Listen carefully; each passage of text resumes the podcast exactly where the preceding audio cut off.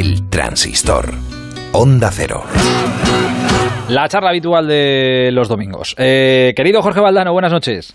¿Qué tal, Aitor? Buenas noches. Oye, antes de nada, tengo que decirte de, la semana pasada que al día siguiente, el lunes, eh, no, el lunes no, pero el lunes fue cuando hablamos, el martes, hubo mucha gente que me agradeció tu explicación de la leyenda de Quiricocho, que lo habíamos escuchado muchísimo, pero que nadie sabía de dónde venía y que te lo agradeciera, ah. que estuvo muy bien un conocimiento enciclopédico de, las profundidades del fútbol.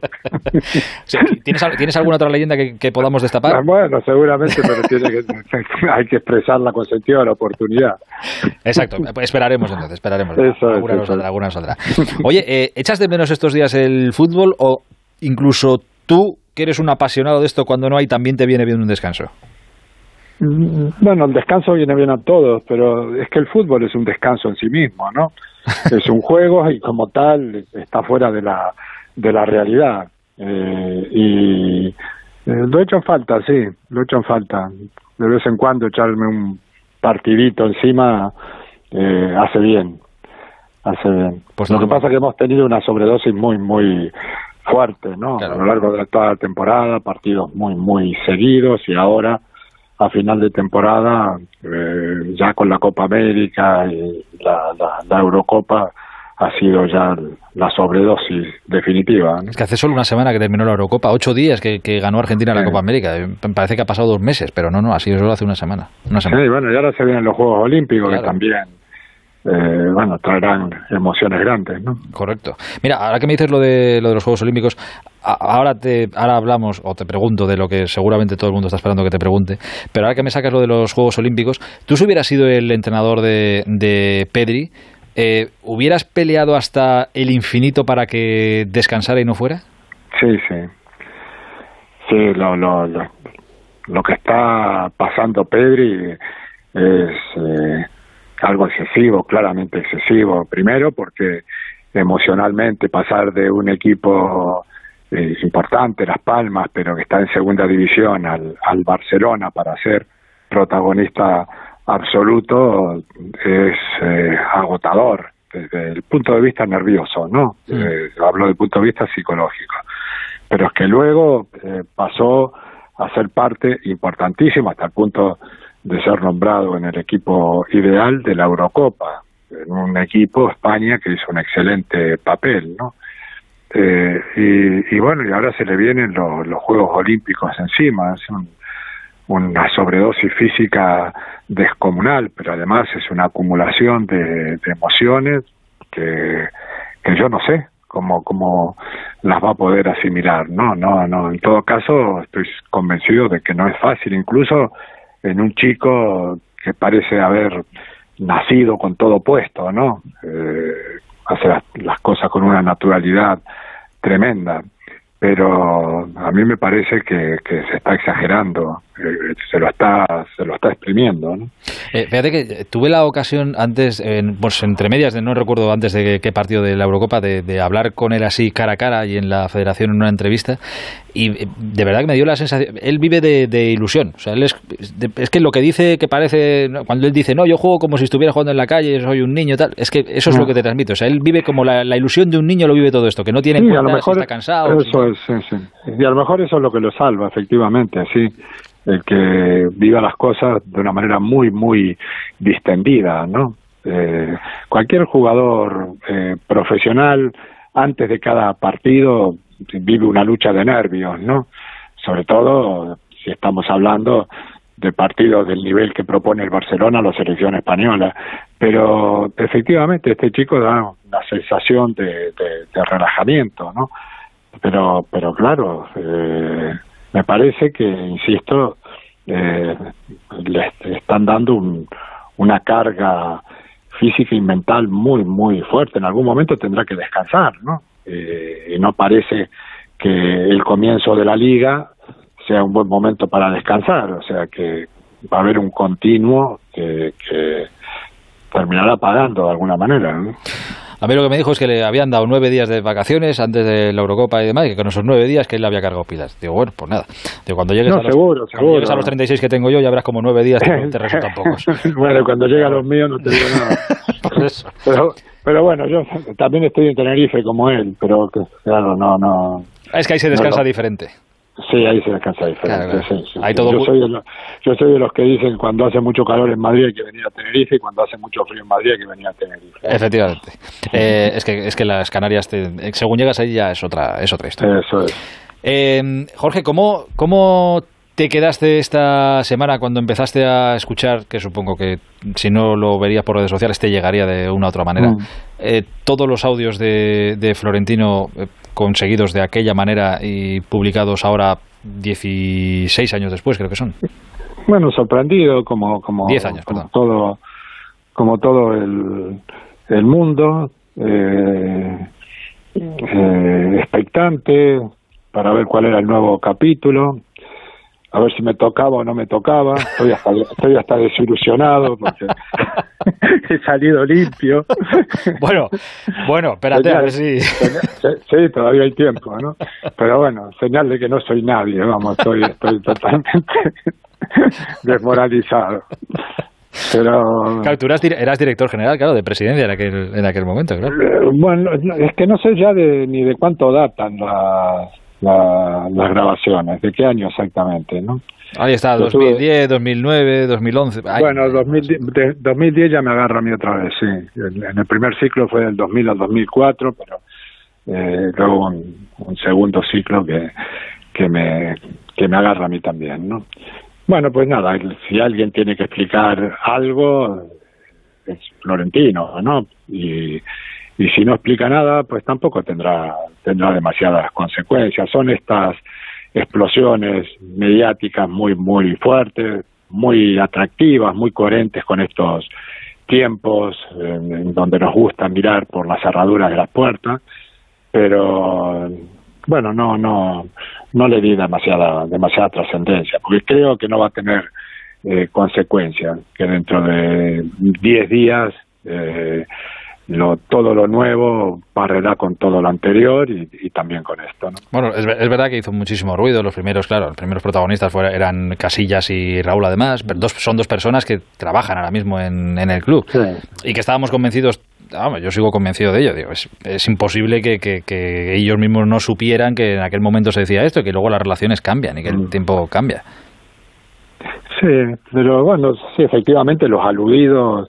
Eh, seguramente no no no mirarán las cosas con el humor que lo estoy midiendo yo no pero pero eh, entiendo que los que estamos dentro del mundo del, del fútbol sabemos que el lenguaje coloquial digamos no no es no es el mismo que, el lenguaje público no de todas de todas maneras eh, insisto en que si si alguien tiene que, explicar algo, debería ser el mismo Florentino, siempre y cuando lo considere oportuno, que a lo mejor no, ¿no? A lo mejor lo mejor es dejarlo dejarlo pasar ¿no? tal cual.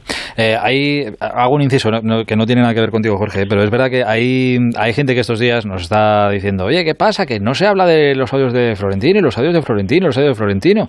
Qué pasa que os tiene que tiene comprados a tal y a cual no sé qué no va más allá de, nada de eso. De verdad que no. Eh, los audios de, de famosos de Florentino están conseguidos de la forma en la que están conseguidos y ya una vez con eso eh, ponerte a analizar el contenido de hace no sé cuántos años que ni los propios protagonistas, cómo habrá cambiado la relación para que estén incluso algunos trabajando ahora con él en el, en el club no lo analicen.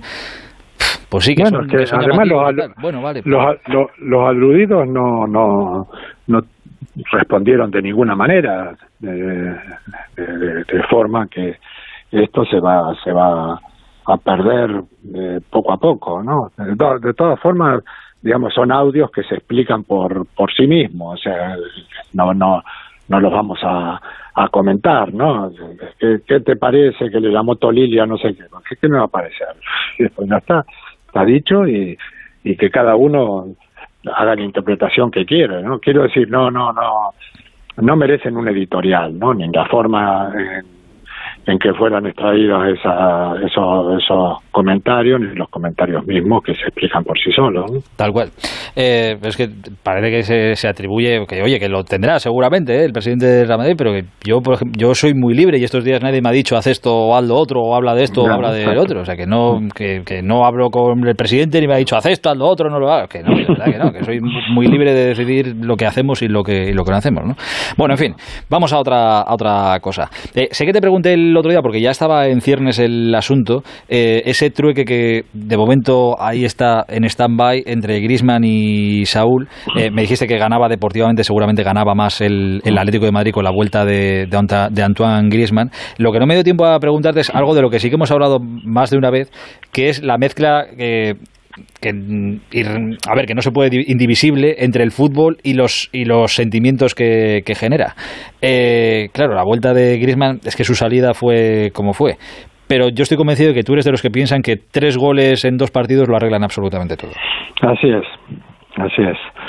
Otra vez eh, lo último aplasta todo lo anterior. Es una máxima que el fútbol respeta absolutamente, ¿no?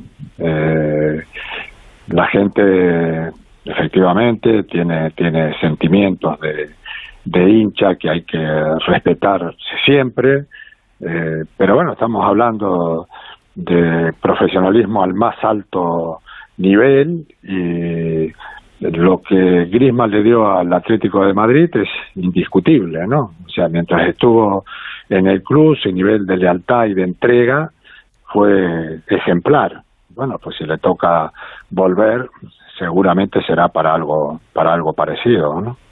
Correcto. A ver qué termina todo esto. Eh, y voy a terminar las últimas que he quedado. Se la preguntaba a Busti hace poco, pero Busti me insistía en que en Madrid, en el Madrid dicen que no y que no y que no.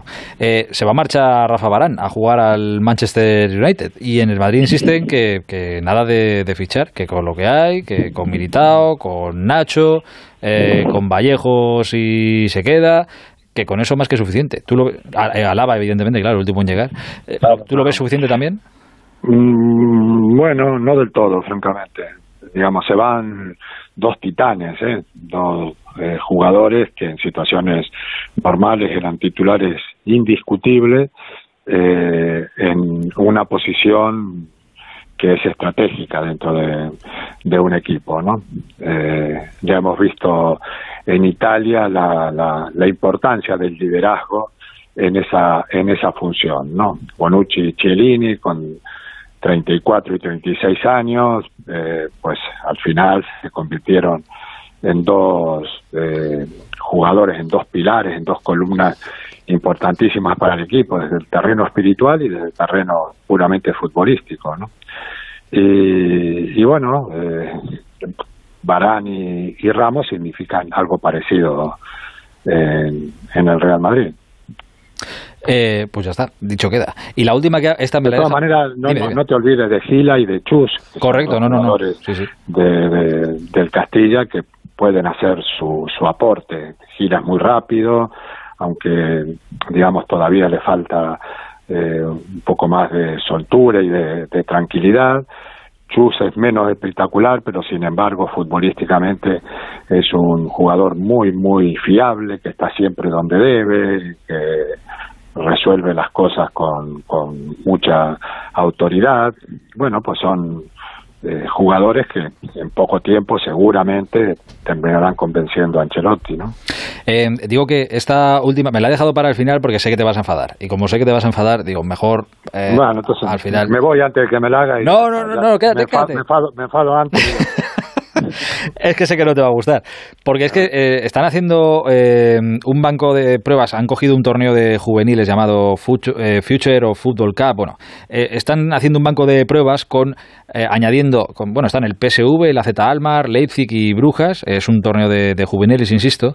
Y están probando ahí, van a probar cinco nuevas normas que se podrían implementar en el fútbol más adelante, en el fútbol profesional. Una, la duración del partido no sería de 90 minutos, serían dos tiempos de 30 minutos, pero el cronómetro se pararía cada vez que hubiera interrupciones, como en el baloncesto. Dos, los cambios no serían ni tres ni cinco, serían ilimitados. Tres, cuando un jugador viera una tarjeta amarilla tendría que salirse cinco minutos del campo. Cuatro, los saques de banda se podrían hacer con el pie. Y cinco, tanto en los saques de banda como en el córner se podría reanudar el juego sin necesidad de combinar. Es decir, que puede poner el mismo jugador que vaya a sacar el córner, puede coger el balón y tirar para adelante. O el saque de banda. ¿A que no te gusta nada esto? Yo lo que propondría es que le cambien el nombre, ya que están. Y que fuera otra cosa que no fuera fútbol, ¿no? Que, en lugar de fútbol fuera otra cosa, ¿Ves cómo sabía yo que no te iba a gustar esto? Ah, que vamos, que estamos, estamos alcanzando ya niveles de ridiculez realmente espantosos, vamos.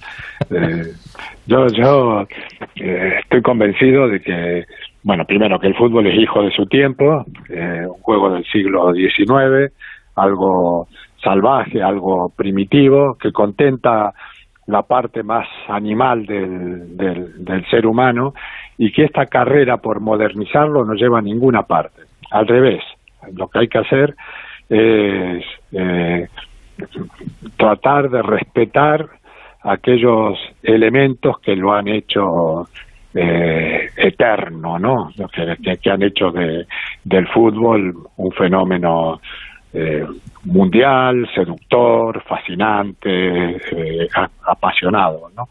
Y que todo, que todo esto que lo deforma permanentemente lo único que hace es desconcertar a los, a los aficionados, que, que piden cambios, sí, para, para determinadas reglas, que, que, pero al final, fíjate que en los últimos 25 años, la única regla que de verdad ha agilizado eh, el, fútbol fue la sesión al portero que ante el portero tú se la cedías, la podía agarrar con la mano, perder 10 segundos, dársela al lateral derecho, se la devolvía, la agarraba otra vez con la mano. Bueno, pues eh, ahora tiene que jugar con el pie y eso ha hecho mucho más dinámico el fútbol. Esa es una ley inteligente que se cambió en, en, su momento y que le hizo bien al, al juego, ¿no? La tecnología, bueno, pues, por ejemplo, para para saber si la pelota entró o no entró, eh, eh, cuando cuando se atravesó la línea, atravesó la línea, eso es. Bueno, pues eso me parece también que está que está muy bien.